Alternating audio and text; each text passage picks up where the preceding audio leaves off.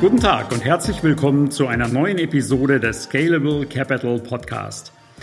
Heute ist mir Dr. Martin Lück zugeschaltet, Kapitalmarktstratege beim weltgrößten Vermögensverwalter BlackRock und wir sprechen natürlich über Corona und die Auswirkungen auf die Weltwirtschaft. Hallo Herr Dr. Lück, schön, dass Sie uns zugeschaltet sind. Hallo Herr Eigner, grüße Sie. Ja, und wie in diesen Zeiten üblich sitzen wir beide natürlich äh, in unseren Homeoffices, um dieses Gespräch zu führen. Wenn die Tonqualität diesmal also etwas schlechter ist als sonst, bitten wir das zu entschuldigen. Herr Lück, wir saßen Ende 2019 das letzte Mal bei einem Podcast zusammen. Da war von Corona damals noch keine Rede. Das Virus hat natürlich alles verändert. Niemand weiß, wie lange wir uns damit herumschlagen müssen. Dennoch an Sie die Frage. Was ist Ihr wahrscheinlichstes Szenario für die Weltwirtschaft? Wie stark wird sie in den nächsten ein bis zwei Jahren leiden, Ihrer Meinung nach?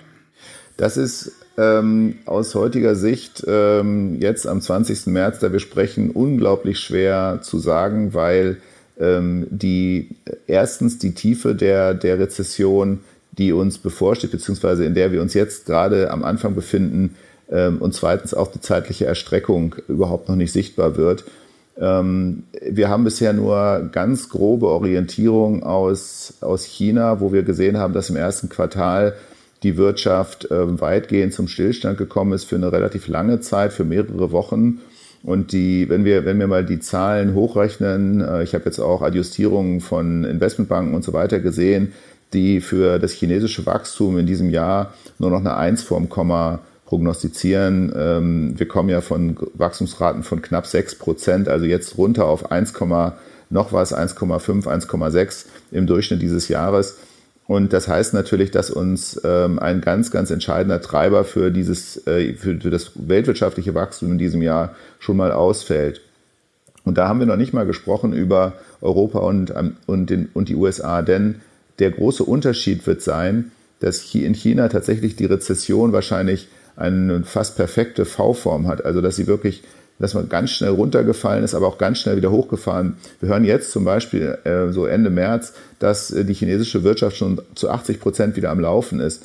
Und ähm, der große Unterschied zwischen China und äh, dem restlichen Teil der Welt, also vor allen Dingen Europa und den USA, besteht darin, dass ähm, in China tatsächlich eine Eindämmung des Virus ähm, wirklich gelungen zu sein scheint, sage ich jetzt mal vorsichtig, aber die Zahlen sprechen dafür, während in Europa und den USA wir ganz offensichtlich in Szenarien sind, wo, wo wir uns nach wie vor auf dem exponentiellen Wachstumsteil der, der äh, Infektionsfälle befinden. Und das sieht so aus, als würden wir nicht mehr in der Lage sein, eine Eindämmung komplett zu unterbinden. Das heißt, wir können die Kurve nur abflachen. Das heißt mit anderen Worten, dass der Verlauf ein viel flacherer, aber viel längerer sein wird, als wir es in den extremen Entwicklungen in China gesehen haben.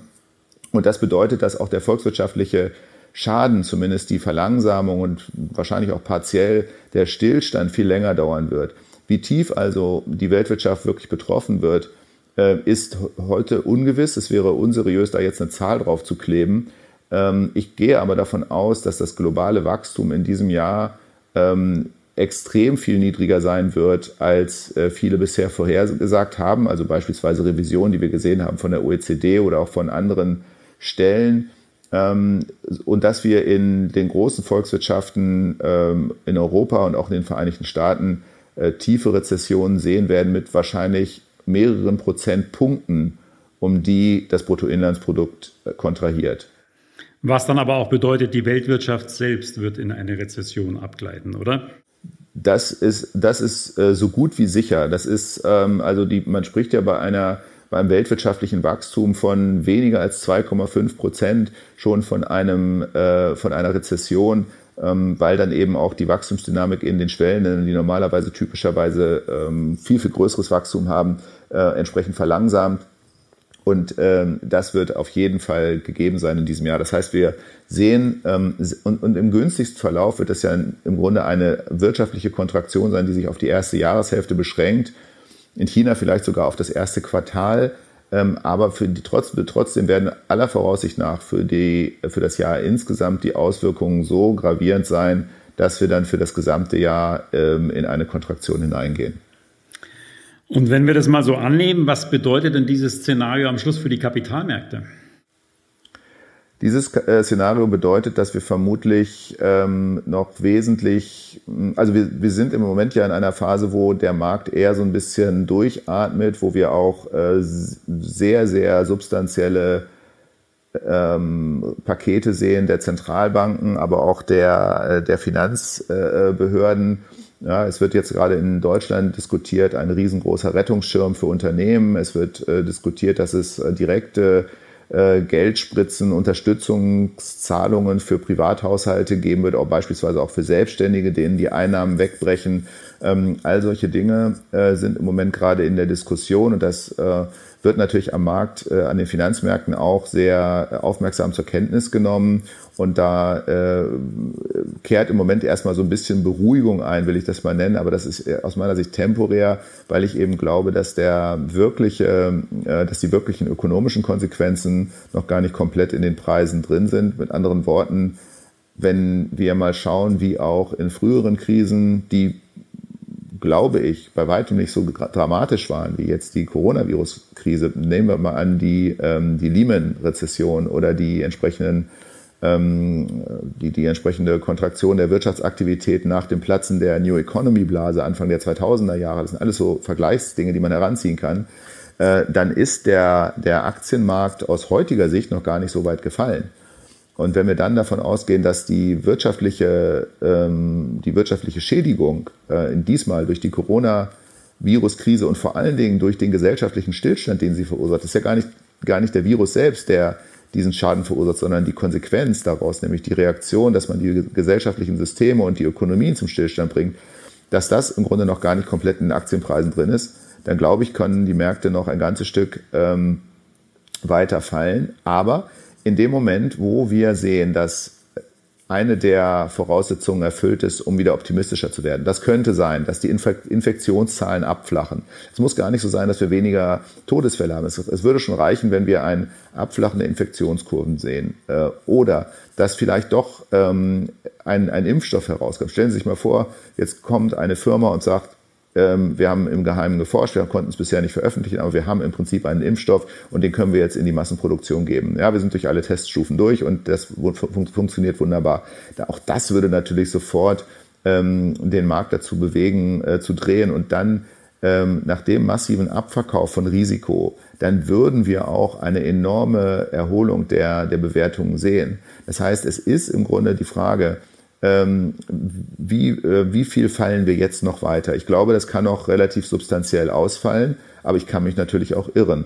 Ähm, was relativ sicher ist aus meiner Sicht, da, da habe ich relativ hohe Konfidenz, dass wir in einem mittleren Zeitraum von heute aus betrachtet, und da würde ich mal sagen, es ist sehr wahrscheinlich ein Zeitraum von 12 bis 18 Monaten, sicher 24 Monate, ähm, wieder Aktienbewertungen sehen, die deutlich, deutlich über denjenigen von heute stehen.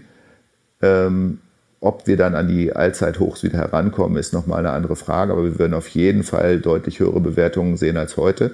Und das ähm, spricht eigentlich jetzt auch dafür, dass man als, ähm, als, als, als einzelner Anleger gar nicht versuchen sollte, den Tiefpunkt genau zu treffen das ist meistens gar nicht möglich. Man trifft meistens nicht den billigsten Punkt, wo man kaufen kann, sondern man sollte lieber dann eine Einstellung dazu entwickeln, zu sagen, gut, es kann sein, ich habe eine Aktienposition, wenn der Markt weiter fällt, dann nimmt diese Aktienposition vermutlich jetzt die nächsten 10, 20 Prozent auf dem Weg nach unten nochmal mit. Ich habe ohnehin von der Spitze schon 30 Prozent verloren, aber auf dem Weg nach oben nehme ich dann wieder praktisch alles mit und hole das wieder auf.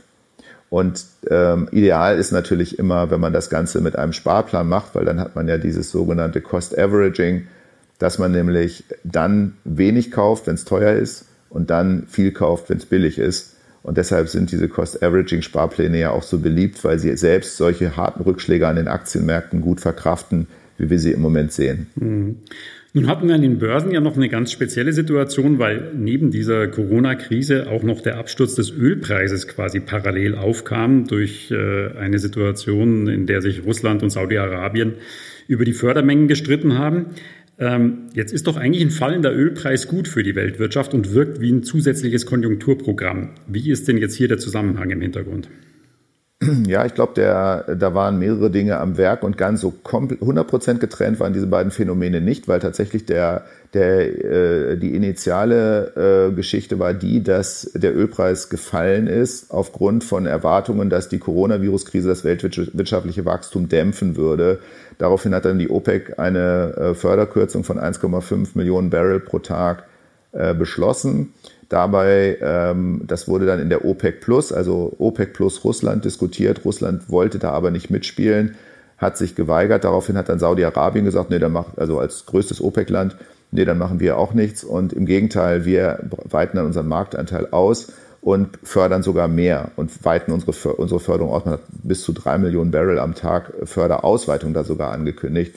Ähm, das kann äh, Saudi-Arabien machen, weil die im Prinzip sehr viel ähm, praktisch Reservekapazität haben und weil die Förderstätten in Saudi-Arabien alle äh, mit sehr geringen Grenzkosten arbeiten. Das heißt, äh, Saudi-Arabien ist das Land, wo man am ja am, am, am ehesten den Output ein bisschen hochfahren kann oder auch ein bisschen runterfahren kann, weil eben die, die Produktion ähm, unterm Strich vergleichsweise günstig ist. Also jetzt, wenn man das vergleicht beispielsweise mit amerikanischem äh, Schieferöl, mit dem sogenannten Fracking oder auch mit äh, Ölproduktion in anderen Teilen der Welt, sogar in Russland. Und äh, das ist jetzt der Punkt, dass wir jetzt im Grunde so eine Situation haben äh, oder hatten, wo ähm, Russland und, und, und Saudi-Arabien gepokert haben und gesagt haben, wer kann das hier länger durchhalten, wenn der Preis ähm, so weit fällt. Ähm, beide äh, können das eine ganze Weile durchhalten.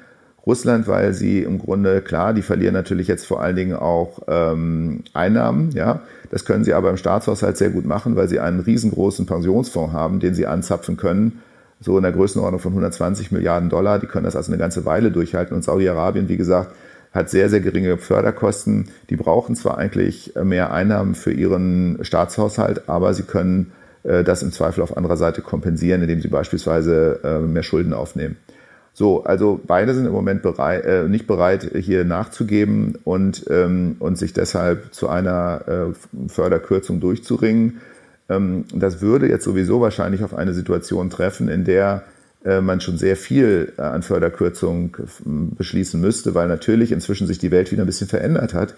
Die ähm, Wachstumsschätzungen der meisten Stellen sind inzwischen dramatisch nach unten korrigiert worden. Inzwischen erwartet praktisch jeder, dass es eine globale Rezession gibt und das äh, jetzt, das heißt, der, was anfänglich nur so Befürchtungen und der Auslöser dieses ganzen Ölpreisverfalls waren, der dann über die Angebotsseite gespielt wurde, nämlich die Frage, wie viel wird gefördert, sind wir inzwischen bei einer völlig anderen Diktion und wir, und der, und der Fall des Ölpreises geht jetzt inzwischen von den wirklichen Ängsten um die Konjunktur aus, äh, und die, und die, und die Erwartung, dass, äh, dass wir sehr, sehr wenig Ölnachfrage haben werden, weil weltweit zu einem großen Teil die Produktion stillsteht. Und dann könnten wir in der Tat von denen, jetzt war, war gerade wieder eine, eine kurzfristige Erholung, aber ich glaube, wenn wir, wenn, wenn Marktteilnehmer zu, der, zu dem Schluss kommen, das halte ich nicht für völlig unwahrscheinlich, dass wir noch eine weitere Abschwächung der, der Schätzungen sehen für die globale Aktivität in den nächsten Wochen und Monaten, dass dann der Ölpreis auch nochmal weiter durchrutscht. Das wäre durchaus ähm, die Befürchtung, dass wir dann eine Wiederholung des Szenarios von 1998 hatten, als wir den Ölpreis, oder 1999, als wir, als wir den Ölpreis teilweise bei bis zu 10 Dollar pro Barrel hatten. Ich glaube nicht, dass er diesmal so weit fallen wird, aber äh, für ausgeschlossen halte ich es auch nicht. Mhm, aber nochmal. Und dann vielleicht noch. Ja.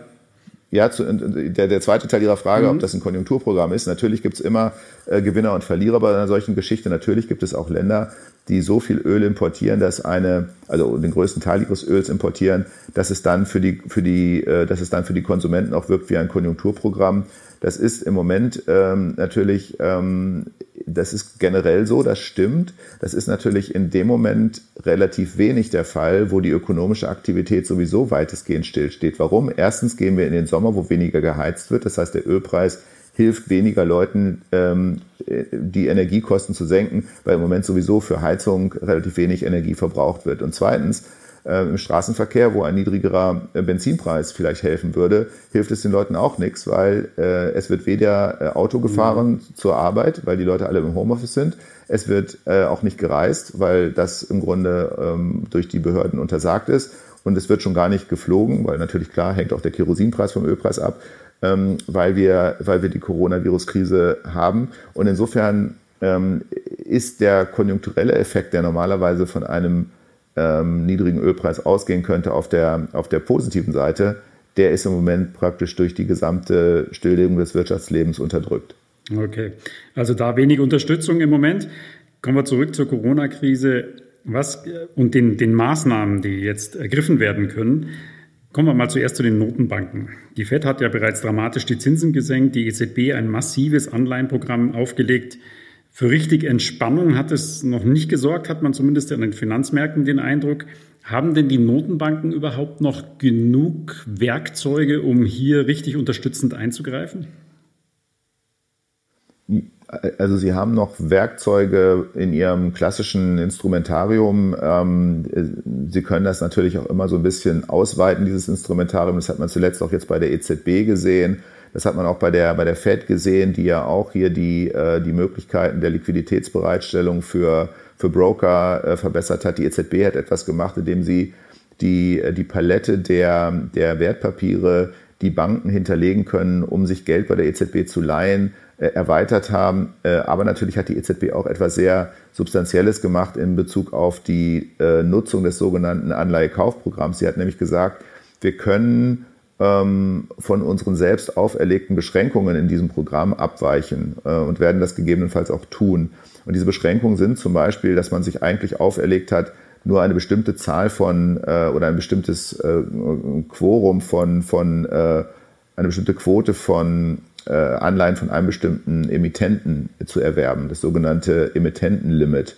Ähm, man, man, man, will beispielsweise, was die Staatsanleihen angeht, nur maximal 33 Prozent der gesamten Emissionen eines Staates kaufen. Ja, und das ist, äh, und da, davon kann man jetzt in Zukunft abweichen. Oder man kann auch von dem sogenannten Kapitalschlüssel abweichen. Bisher kauft die EZB praktisch Anleihen eines Landes nur größenordnungsmäßig danach, wie stark dieses jeweilige Land am Kapital der EZB beteiligt ist. Bei Deutschland ist es zum Beispiel 27, irgendwas Prozent. Also würde die EZB sagen, wir kaufen maximal dann entsprechend auch 27, äh, noch was Prozent an deutschen Anleihen. Und man hat jetzt gesagt, von diesen, von diesen Kriterien kann man abweichen. Was natürlich dazu führt, dass zum Beispiel, wenn man jetzt sagt, in Italien brennt es lichterloh und da ist ein Riesenproblem, äh, der italienische Staat säuft gerade ab, weil er im Grunde nicht die finanziellen Möglichkeiten hat. Italien ist ja sowieso hoch verschuldet die Coronavirus-Krise zu, äh, zu, stemmen. Da sterben die Leute auf den Fluren äh, der Krankenhäuser. Ähm, wir müssen hier was machen. So, dann würde die EZB halt dahergehen und sagen, gut, wir kaufen jetzt einfach mal mehr italienische Schuldtitel, ähm, weil es da gerade besonders notwendig ist. Und das ist eben dieses, dieses ähm, das nennt man ja auch das Pandemie-Ankaufprogramm, ja, das, so hat die EZB das getauft. Also ein spezielles Programm, das nur darauf gezielt, das darauf abzielt, hier diese Folgen dieser Coronavirus-Krise äh, zu, äh, zu bekämpfen. Natürlich ist das nicht genug. Das sind, ähm, gezielt, das sind zielgerichtete Maßnahmen, aber ähm, das wird an der, äh, in der Marge vielleicht an der einen oder anderen Stelle ein bisschen helfen, den äh, wirklich die, die Krisenfolgen äh, zu mindern. Aber genau darum geht es. Es geht darum, die Krisenfolgen zu mindern. Es geht darum, äh, vielleicht Zweitrundeneffekte zu vermeiden. Zweitrundeneffekte in dem Sinne, dass beispielsweise in Folge der Rezession äh, jede Menge Unternehmen pleite gehen und dann der Zweitrundeneffekt wäre, dass dann diese Unternehmen nicht mehr ihre Kredite bedienen können, die sie bei den Banken haben und wir deshalb eine Bankenkrise als, als Folge kriegen. Ja, man kann ja sagen, die, die Coronavirus-Krise verursacht jetzt einen, eine, einen dramatischen ökonomischen Schaden. Aber man muss ja darüber hinaus denken. Man kann nicht sagen, okay, ökonomischer Schaden, äh, wir schlucken einmal tief und dann war's das und jetzt kommen, die, jetzt kommen alle aus den Löchern, machen Hilfsprogramme und dann geht's uns wieder gut. Nein, wir müssen uns ja überlegen, dass eine ökonomische, ähm, ein starker ökonomischer Schaden, mit anderen Worten eine tiefe Rezession, auch Folgeschäden hat. Das könnte werden eine Bankenkrise, das könnte werden ein massiver Anstieg der Arbeitslosigkeit mit dramatischen Folgen auch für die Verteilung. Ja, es könnte sein, dass es hier so ähm, dass, dass, dass das, was unter der Oberfläche gärt, diese, diese Verteilungsfragen, die wir seit Jahren jetzt diskutieren in, in Deutschland und anderen äh, Demokratien, dass das viel, viel extremer wird. Und drittens, schließlich könnte auch die Eurokrise zurückkommen, also, äh, ähm, wie wir jetzt sehen, ja, wir haben gerade südeuropäische Länder, die ohnehin schon gestresst waren, ähm, haben jetzt am stärksten unter dieser Krise zu leiden, Italien und Spanien beispielsweise. Also, es bleibt nicht notwendigerweise ähm, bei dieser Krise stehen, bei einer massiven Kontraktion des Outputs. Äh, das ist vielleicht sogar das geringere Problem. Das viel größere Problem ist, dass wir es da zum Stoppen bringen müssen. Wir müssen aufpassen, dass nicht aus der äh, Coronavirus-Krise eine Eskalation weiterer Krisen wird, über eine Bankenkrise, über eine Eurokrise und, und so weiter und so weiter. Ähm, Wie ja. groß ist denn diese Gefahr, wenn wir mal jetzt von dem Szenario ausgehen, was wir vorher besprochen haben? Welche, welche Gefahr meinen Sie jetzt konkret? Bankenkrise, eine Bankenkrise oder Eurokrise? Das ist eine Bankenkrise, Bankenkrise, und so eine Bankenkrise könnte ja wieder auch zu einer Eurokrise werden, ne? weil in Europa die Banken relativ schlecht aufgestellt sind im Vergleich zum Beispiel ja. zu den USA. Also fangen wir ja. mal bei der Bankenkrise an, die sich dann vielleicht auch ausweitet. Also ich glaube, dass wir ähm, aus verschiedenen Gründen besser vorbereitet sind auf eine Bankenkrise. Erstens sind die Alarmlampen jetzt schon an. Ja, das ist also relativ früh. Ähm, die die Notwendigkeit auf die, auf die Bankenkrise, äh, die sich, ähm, die in, in Folge und in Zusammenhang mit der Eurokrise damals entstanden ist, ja als Konsequenz damals aus Lehman, die, ähm, die ist, das ist viel zu spät erkannt worden, dass man da auch wirklich im europäischen Maßstab handeln muss und entsprechend mit großen äh, ähm, Instrumenten auch handeln muss. Ähm, nur ein Beispiel, wir haben natürlich bei den, äh, bei den Eigenkapitalpuffern, die Banken heute vorhalten müssen, ähm, haben wir ganz andere Niveaus. Das heißt, die Banken haben heute deutlich, eine deutlich gefestigtere Position, können Rückschläge, wenn zum Beispiel mal die Wertberichtigungen, also die Abschreibungen, die man vornimmt auf schlechte Kredite, ähm, die sind deutlich, deutlich höher als, als während oder direkt nach der Finanzkrise. Da hat man deutlich mehr Sicherheit geschaffen. Auf der anderen Seite werden auch jetzt schon in Berlin die Planungen wieder aus dem Schrank geholt, die man damals hatte nach der Lehman-Pleite äh, da hat man den SOFIN äh, gegründet, den Bankenabsicherungsfonds, wo, ähm, wo beispielsweise Bankkredite staatlich garantiert werden konnten oder wo tatsächlich auch direkte äh, Beihilfen für, für Banken geleistet werden konnten in einem Gesamtumfang von 500 Milliarden Euro. 480 Milliarden davon waren ja Kreditgarantien. Ähm, das sind Instrumente, die sind praktisch jetzt schon da und die könnten sofort ähm, zum Einsatz gebracht werden, sollten wir auch nur den leisesten Anflug einer Bankenkrise bekommen, ähm, so dass ich davon ausgehe, dass das Risiko ähm, erkannt und damit jetzt auch schon nahezu gebannt ist, sollten wir bei den Größenordnungen von ökonomischem Einbruch bleiben, die, ähm, die wir im Moment schätzen und, und, und vorhersehen können. Es gibt natürlich auch Szenarien, man kann im Moment sagen, die Welt geht unter. Ja, wir sehen hier also eine Kontraktion, äh, die so schwer ist, dass, dass das Ganze letzten Endes nur noch durch Verstaatlichung äh, aufzufangen ist. Dann würde wahrscheinlich der Staat ähm, sich nochmal Gedanken machen, welche Banken sind systemrelevant und die schlicht und ergreifend auf die Bücher des Staates nehmen. Wir haben ja sogar heute noch Banken aus der aus Zeiten der Finanzkrise und die ist inzwischen, also 2008 ist ja inzwischen schon zwölf Jahre her äh, oder beziehungsweise elf und ein bisschen, die, äh, der, der, äh, der, der äh, Fall von, von Lehman Brothers. Und wir haben ja heute noch Banken, die mit, mit, mit sehr substanzieller Staatsbeteiligung durch die Gegend laufen. Also das ist nicht völlig undenkbar. Mhm. Wie sieht es denn auf der staatlichen Seite aus? Also bei Deutschland hat man ja so das Gefühl, das Land kann auch einiges stemmen, um die Wirtschaft zu stützen. Bei Italien sieht es schon anders aus. Laufen wir in die Gefahr von einer neuen Euro-Krise, Staatspleiten, wenn wir uns zum Beispiel auf Italien, äh, wenn wir auf Italien blicken? Ja, also mein italienischer Kollege hat in einer Telefonkonferenz vor ein paar Tagen gesagt, dass das alleine durch die jetzt beschlossenen fiskalischen Maßnahmen ähm, das italienische Schuldenniveau ähm, dramatisch steigen würde und gleichzeitig natürlich durch die anstehende Wirtschaftsschwäche, die italienische Wirtschaft steht ja jetzt schon seit, naja, äh, bald zwei Wochen komplett still, ähm, dass wir hier eine, ähm, eine, eine dramatische Kontraktion des Bruttoinlandsprodukts kriegen. Also mehr Schulden geteilt durch weniger Bruttoinlandsprodukt heißt natürlich, dass die Schuldenquote dramatisch nach oben geht. Und die wird irgendwann, die ist ja jetzt schon bei 135 Prozent des Bruttoinlandsprodukts und die wird dann irgendwann jenseits der 150 Prozent, wird die komplett untragbar. Und dann entsteht natürlich auch eine, eine Glaubwürdigkeitsfrage, weil dann viele der äh, Ratingagenturen sagen, das ist nicht nachhaltig und italienische Schulden äh, sind keine ähm, investierbaren äh, Assets mehr, keine investierbaren Anlagen. Und dann wird es für Italien wirklich kritisch. Und deshalb glaube ich, dass, deshalb habe ich auch diesen Punkt einer äh, möglichen Euro-Krise als Konsequenz der Corona-Krise ins Spiel gebracht, ähm, glaube ich, dass wir jetzt äh, wieder in eine, in eine Phase hineingehen. Wir sind da, glaube ich, noch gar nicht, aber wir gehen da hinein, in der Europa wieder mal krisengetrieben den nächsten Schritt in die Integration macht. Und der nächste Schritt in die Integration, und der wird auch gerade an den Kapitalmärkten schon diskutiert, ähm, sind Eurobonds. Ja, es ist praktisch eine Schuldenvergemeinschaftung. Der italienische Premierminister äh, der, äh, und der Finanzminister haben es gestern mehr oder weniger unisono wieder gefordert, dass im Grunde ähm, Europa ähm, gemeinsame Bonds herausgeben müsste, um diese Krise zu, äh, zu, zu stemmen. Jetzt könnte man sagen, gut, diese, also könnte man jetzt Corona-Eurobonds machen.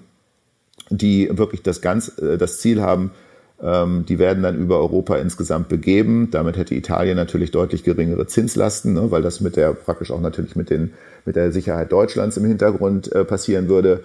Ähm, und jetzt könnte man im Grunde diese Bonds nur herausgeben mit dem speziellen Ziel, die Coronavirus-Krise einzudämmen. Äh, und sobald die Krise überstanden ist, würde man dieses Instrument sofort wieder in die Schublade zurücklegen. Ähm, aber in jedem Fall ist es so, dass wir damit schon ein weiteres ähm, Eskalationsmoment auch in Bezug auf die europäische Integration vor uns haben. Und nochmal, mich würde das insofern nicht überraschen. Ich habe immer gesagt, Europa entwickelt sich nur dann weiter, wenn wir wirklich einen ganz konkreten Krisenfall und eine ganz konkrete Bedrohungslage vor uns haben. Naja, und das haben wir ja im Moment. Ähm, kommen wir auch mal zur deutschen Situation noch speziell. Der deutsche Staat ist relativ gut aufgestellt, um der Wirtschaft unter die Arme zu greifen in dieser Krise. Auf der anderen Seite ist es wahrscheinlich die globalste Krise, die wir je gesehen haben. Und Deutschland ist Exportweltmeister. Wir haben es schon gesehen, ne? in der Autoproduktion ist jetzt ein Stopp verkündet worden. Autoindustrie macht vielleicht fünf Prozent des deutschen BIP aus. Ist denn Deutschland durch seine internationale Wirtschaft besonders schlecht aufgestellt in dieser Krise oder hat besonders schlechte Karten? Naja, Deutschland ist auf jeden Fall relativ empfindlich äh, in einer Krise, die wirklich ähm, die Globalisierung zurückdreht und äh, wo wirklich auch äh, globale Wertschöpfungsketten äh, zumindest temporär komplett zum Stillstand kommen. Ja, Deutschland hat halt einen extrem hohen Exportanteil von fast 50 Prozent seiner Wirtschaftsleistung ähm, unsere großen Industrien, wie beispielsweise die Automobilindustrie, die Sie angesprochen haben, aber auch die Chemie und der Maschinenbau, exportieren so über den Daumen zwischen zwei Drittel und drei Viertel ihrer Produktion ins Ausland. Unsere großen Automobilhersteller alleine, ob das jetzt Volkswagen ist, ob das BMW ist, ob das äh, Daimler ist, die äh, exportieren Quoten von irgendwas so knapp 20 bis, äh, Entschuldigung, knapp 30 bis knapp 40 Prozent ihrer Produktion alleine nach China äh, und natürlich ähm, den, den, mehr als die Hälfte ihrer Fahrzeuge teilweise ins Ausland.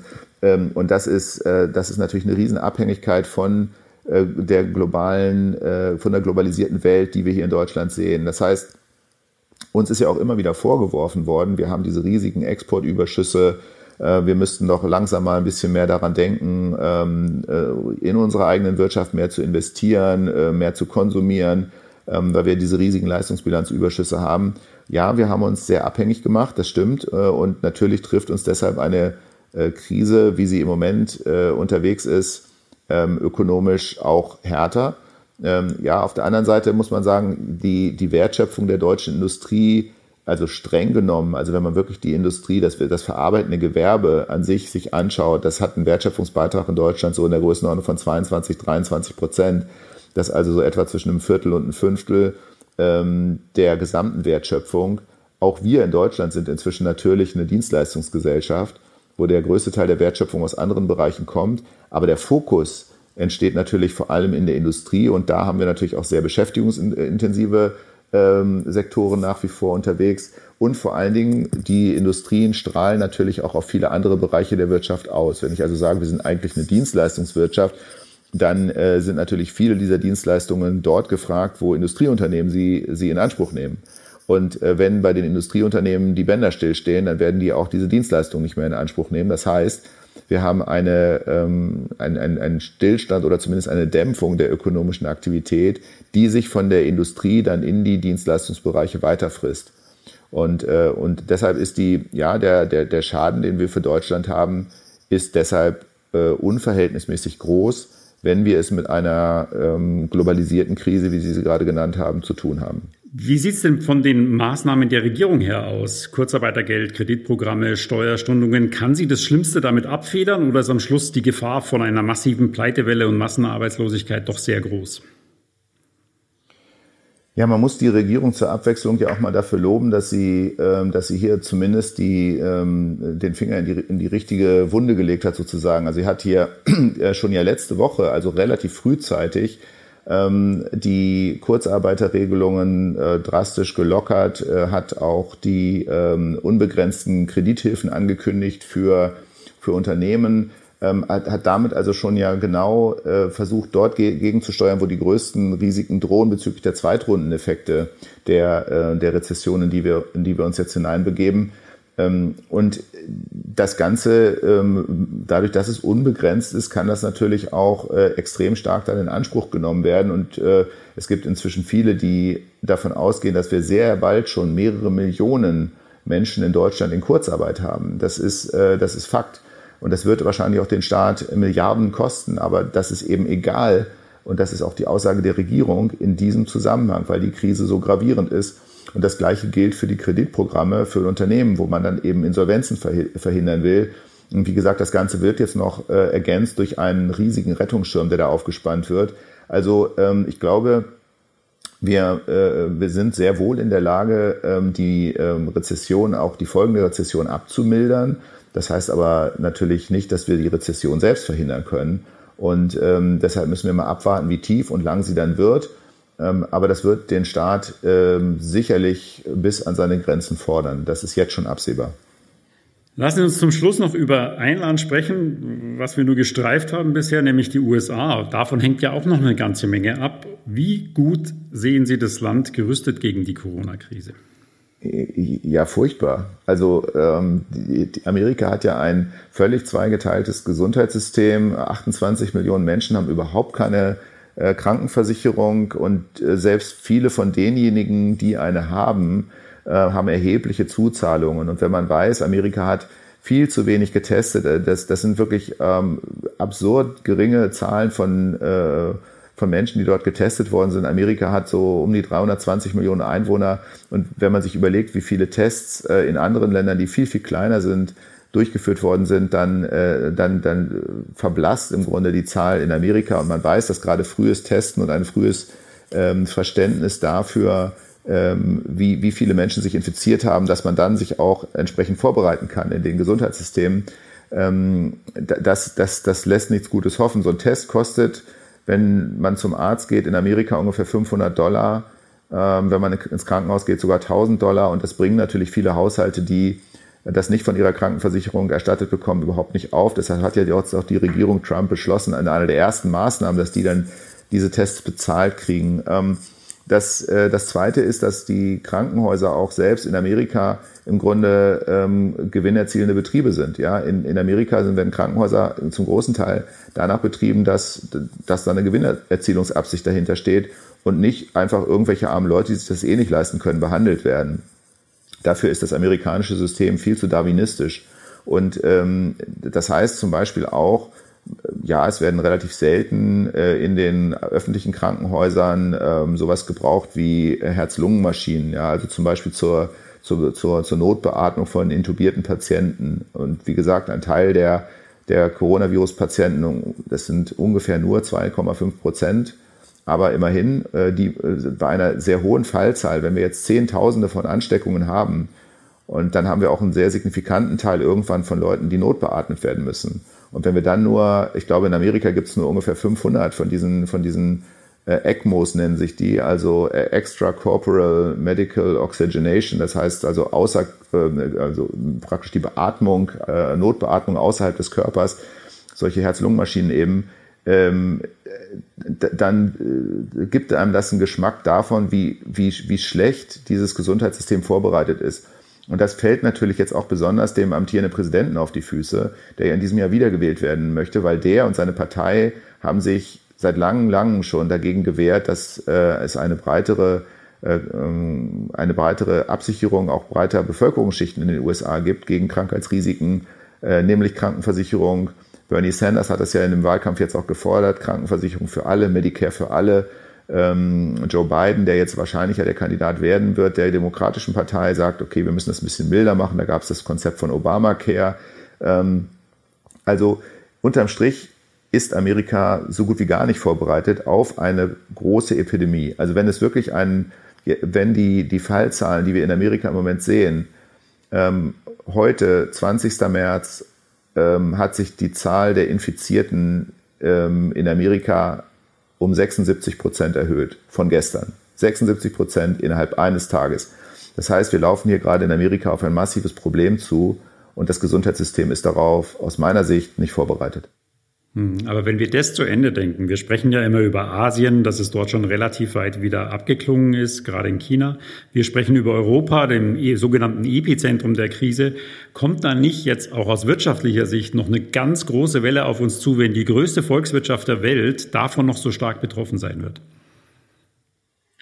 Äh, die Antwort wäre ja. Deshalb glaube ich eben auch, wir sind noch lange nicht durch. Deshalb habe ich auch gesagt, dass wahrscheinlich auch die Aktien äh, nochmal durchsacken werden, wenn das wirklich komplett bekannt wird, wie schwer auch die Krise in Amerika wird. Bisher haben immer alle gesagt, naja, das, wir haben uns ein bisschen dran gewöhnt, ja, Europa, naja, die haben schlechte Strukturen und die sind alle nicht so richtig strukturreformfähig und ja, Amerika ist immer so der, der, der, leuchtende, äh, der leuchtende Punkt. Aber wir haben es hier mit einer Gesundheitskrise zu tun und es ist bekannt, dass in Amerika das Gesundheitssystem einfach nicht gut ist. Das ist schlicht und ergreifend nicht gut. Und, äh, und deshalb ist es ähm, sehr wahrscheinlich, dass auch die amerikanische Volkswirtschaft hier ganz massiv getroffen wird. Wir müssen sehen, 70 Prozent ungefähr, also Schnaps drunter vielleicht, in den hohen 60ern, ähm, Prozentanteil äh, bei, zu dem der amerikanische, das, das amerikanische Bruttoinlandsprodukt durch Konsum getrieben wird dass ein großer Teil dieses Konsums ist, ähm, ist äh, Social Consumption, wie das immer so schön heißt. Also das sind irgendwelche Dienstleistungen, die im Bereich äh, des so sozialen Zusammenlebens erbracht werden, von äh, Unterhaltungsveranstaltungen ähm, bis hin zu Sportveranstaltungen, Restaurants und, äh, und alles, alles, was man sich so an Services vorstellen kann. Ähm, und wenn die Menschen in den USA tatsächlich auch zu Hause bleiben müssen, ähm, muss man sich diese riesigen Metropolen vorstellen, die plötzlich dann auch zum, zum Stillstand kommen über das ganze Land. Äh, Los Angeles hat schon angefangen und hat Restaurants geschlossen, aber das ist jetzt erstmal nur der Anfang. Bisher scheint man hier äh, extrem hinter der Kurve zu sein, noch stärker als Europa und davor zurückzuschrecken, solche Maßnahmen zu ergreifen. Aber sollte das kommen, dann wird der, äh, der, der Konsum in, in Amerika und damit 70 Prozent des Bruttoinlandsprodukts ganz erheblich unter die Räder kommen. Deshalb glaube ich aus heutiger Sicht, und es ja, das ist so wirklich leider, ich will ja nicht besonders negativ rüberkommen, es ist einfach realistisch, es ist offensichtlich, dass die Zeichen in Amerika auch auf tiefe Rezessionen eingestellt sind. Ich glaube noch nicht, dass der Markt das komplett eingepreist hat. Hm. Also Fazit dieses Gesprächs, es wird besser werden, aber es könnte vorher auch nochmal ordentlich schlechter werden. So ist es. Also ich glaube, wenn wir, wenn wir sehen, dass wir, wir haben ja durchaus auch Silberstreifen am Horizont, Silberstreifen verschiedener Kategorien, verschiedener Färbungen, denken wir daran, dass es durchaus auch umstritten ist. Da gibt es auch unter Virologen keine ganz klare Aussage. Ich habe da verschiedene Studien dazu gesehen. Es gibt ähm, Studien aus Amerika, die sagen, ähm, bei Außentemperaturen dauerhaft von 25, 26 Grad ähm, ähm, da überlebt dieser Virus nicht mehr lang. Das ist so ähnlich wie der SARS-Virus. Da gibt es wohl auch eine relativ hohe genetische Ähnlichkeit zum SARS-Virus und der ist auch damals mit Beginn im Sommer verschwunden. Ähm, es gibt aber auch Studien, die genau das Gegenteil sagen. Es gibt äh, Studien, die sagen, der, das ist, nee, das stimmt nicht. Der ist, wir sehen auch jetzt Ausbreitung durchaus in Ländern mit, mit hohen durchschnittlichen Temperaturen. Ähm, das, darauf kann man sich nicht verlassen. Aber wir werden auch auf mittlere Sicht ähm, ziemlich sicher einen, einen Impfstoff haben. Und auch das wird äh, eine deutliche Verbesserung irgendwann bewirken. Und schließlich sollte man auch nicht unterschätzen, wenn wir irgendwann in Deutschland auch verstehen, wie ernst diese Sache ist und wir halten uns wirklich daran und halten unsere sozialen Kontakte auf ein absolutes Minimum beschränkt, dann gelingt es äh, auch die Ausbreitung dieses Virus auf diese Art äh, zu, zu, zu verlangsamen. Äh, und das alleine sollte uns auch wieder ein bisschen positiv stimmen. Also ja, es wird auch irgendwann wieder besser, irgendwann wird auch die Sonne wieder dauerhaft scheinen und irgendwann werden wir auch dieses Problem, diese tiefe Krise gemeistert und überstanden haben. Aber Sie haben recht, bis dahin wird es vermutlich noch mal schlechter werden. Dann hoffen wir, dass äh, alle diese Einsicht haben und ich danke Ihnen für dieses spannende Update zur aktuellen Lage, Herr Lück. Danke Ihnen, Herr Eigner, und äh, wünsche Ihnen alles Gute. Danke. Vielen Dank auch an unsere Zuhörer und ich freue mich, wenn Sie auch das nächste Mal wieder dabei sind beim Scalable Capital Podcast. Scalable Capital Vermögensverwaltung GmbH erbringt keine Anlage, Rechts- und oder Steuerberatung. Sollte dieser Podcast Informationen über den Kapitalmarkt, Finanzinstrumente und oder sonstige für die Vermögensanlage relevante Themen enthalten, so dienen diese Informationen ausschließlich der Erläuterung der erbrachten Dienstleistungen. Die Kapitalanlage ist mit Risiken verbunden. Bitte beachten Sie hierzu die Hinweise auf unserer Internetseite.